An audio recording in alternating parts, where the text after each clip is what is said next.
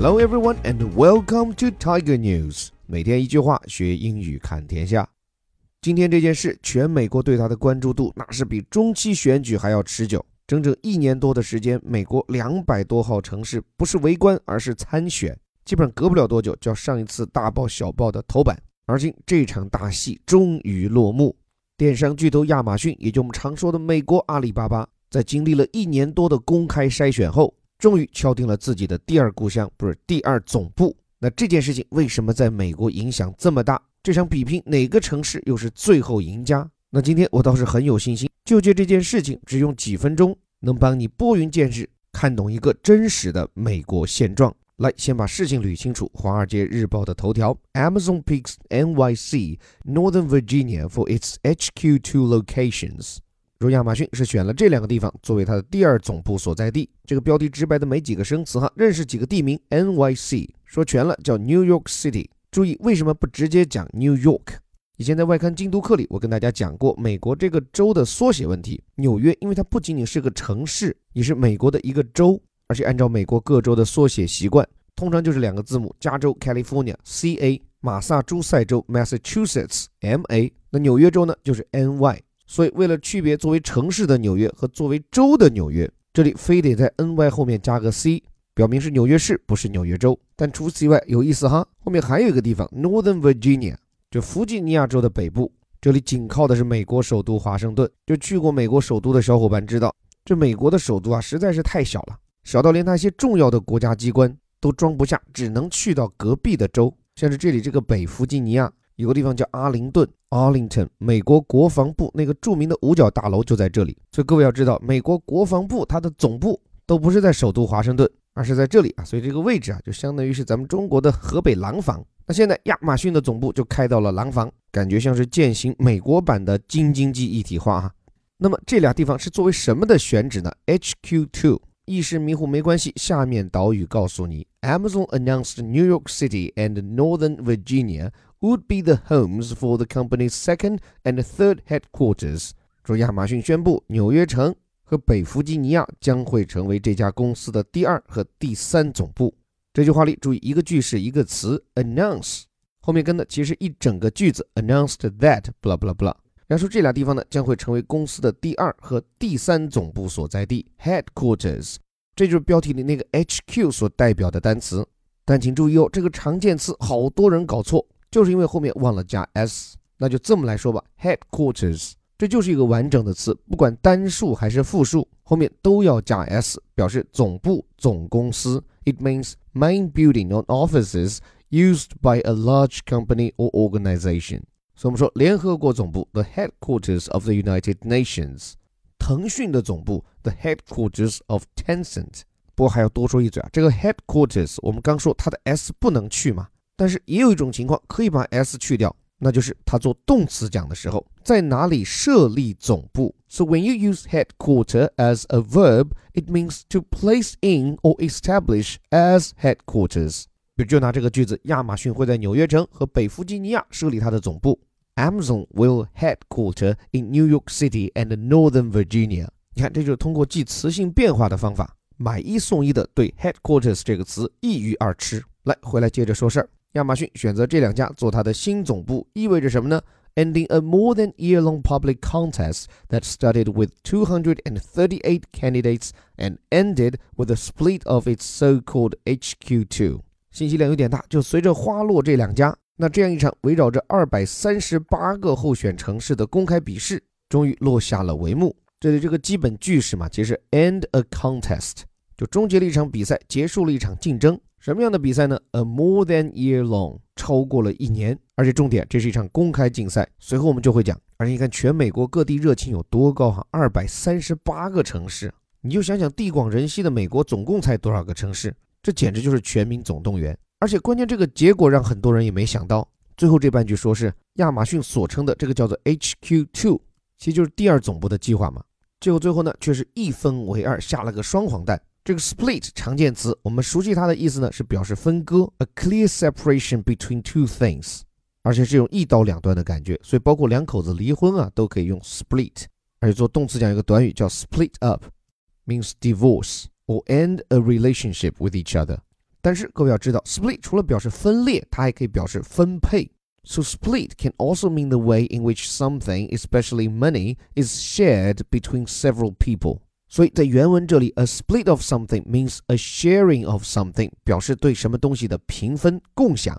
那么亚马逊的这次搞得跟比武招亲一样的选妃，不是选二总部的事情，为什么能牵动全美国的眼球？最后的这个结果，为什么又能帮助我们认清一个真实的美国？这事儿其实他去年刚出来的时候我就关注到，因为确实各大媒体都在刷屏，而且美国各地的申报力度，这么说吧，那远比申办奥运会的热情要大多了。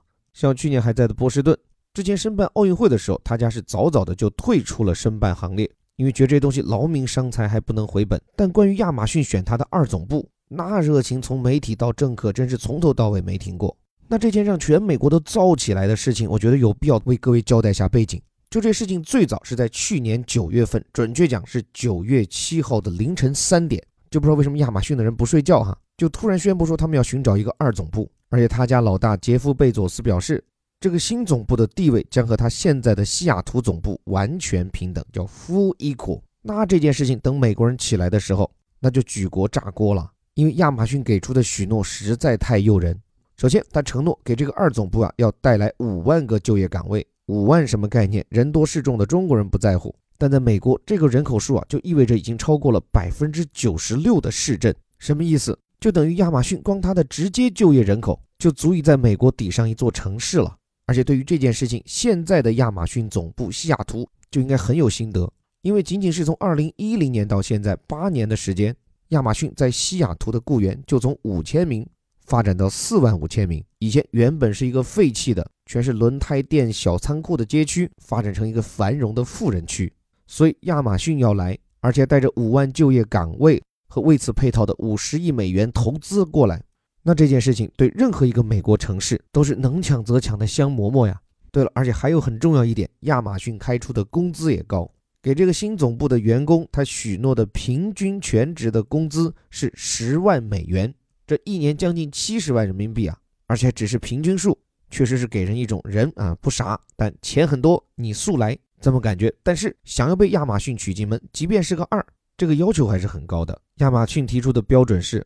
这个城市的人口啊，必须要超过一百万人，营商环境呢要友好稳定，然后该区域呢要方便招募技术人才。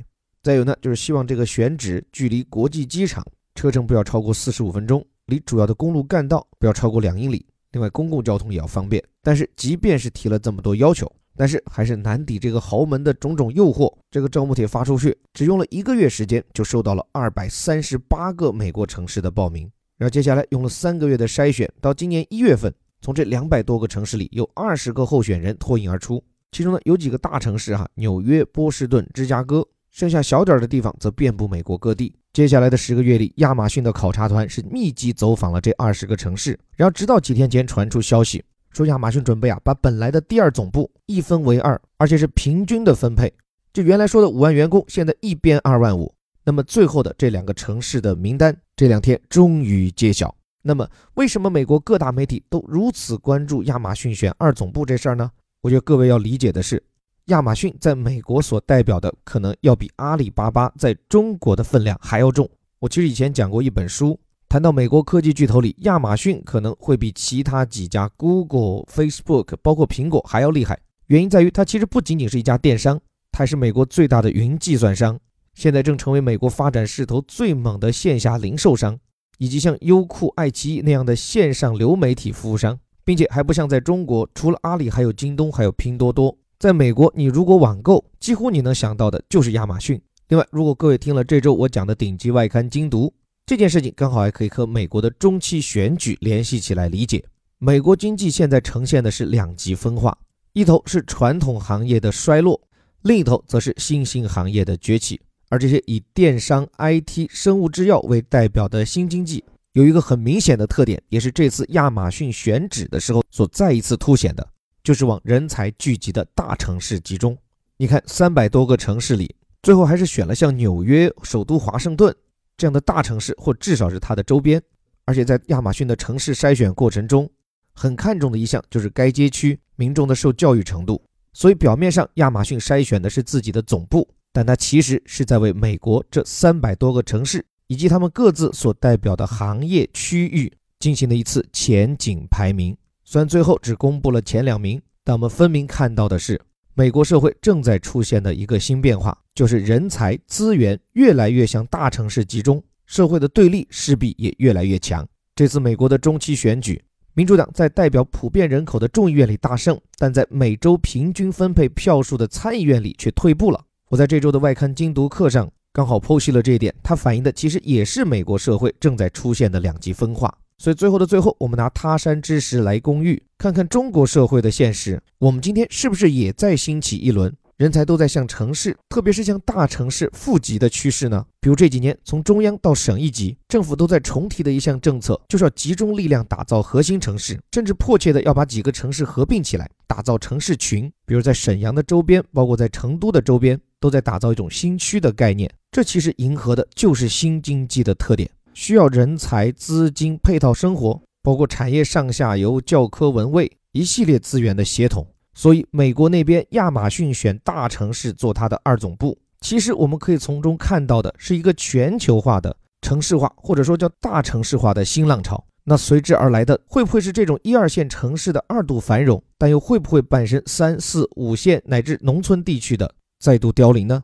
我想这是未来十年从决策层到老百姓都需要考虑的问题。最后感谢你的时间，这里是带你读懂世界顶级报刊头版头条的虎哥微头条。如果你认可我们的理念，不满足于这里的标题加导语，还希望借助我们为你精心选取的顶级外刊好文，既逐词逐句的学懂英语，更能透过我们的深度剖析，带你看懂字里行间的世界，磨砺理性深度的思维。我们的年度最大幅特惠本周就要结束了，小伙伴可以抓紧报名和免费试听。具体可以关注我的微信公众号，在下林伯虎的下拉菜单。最后还是那句口号：我们每天一句话，学英语看天下。我是林伯虎，我们明天见。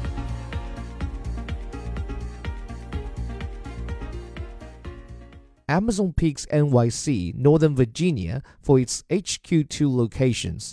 Amazon announced New York City and Northern Virginia would be the homes for the company's second and third headquarters, ending a more than year long public contest that started with 238 candidates and ended with a split of its so called HQ2.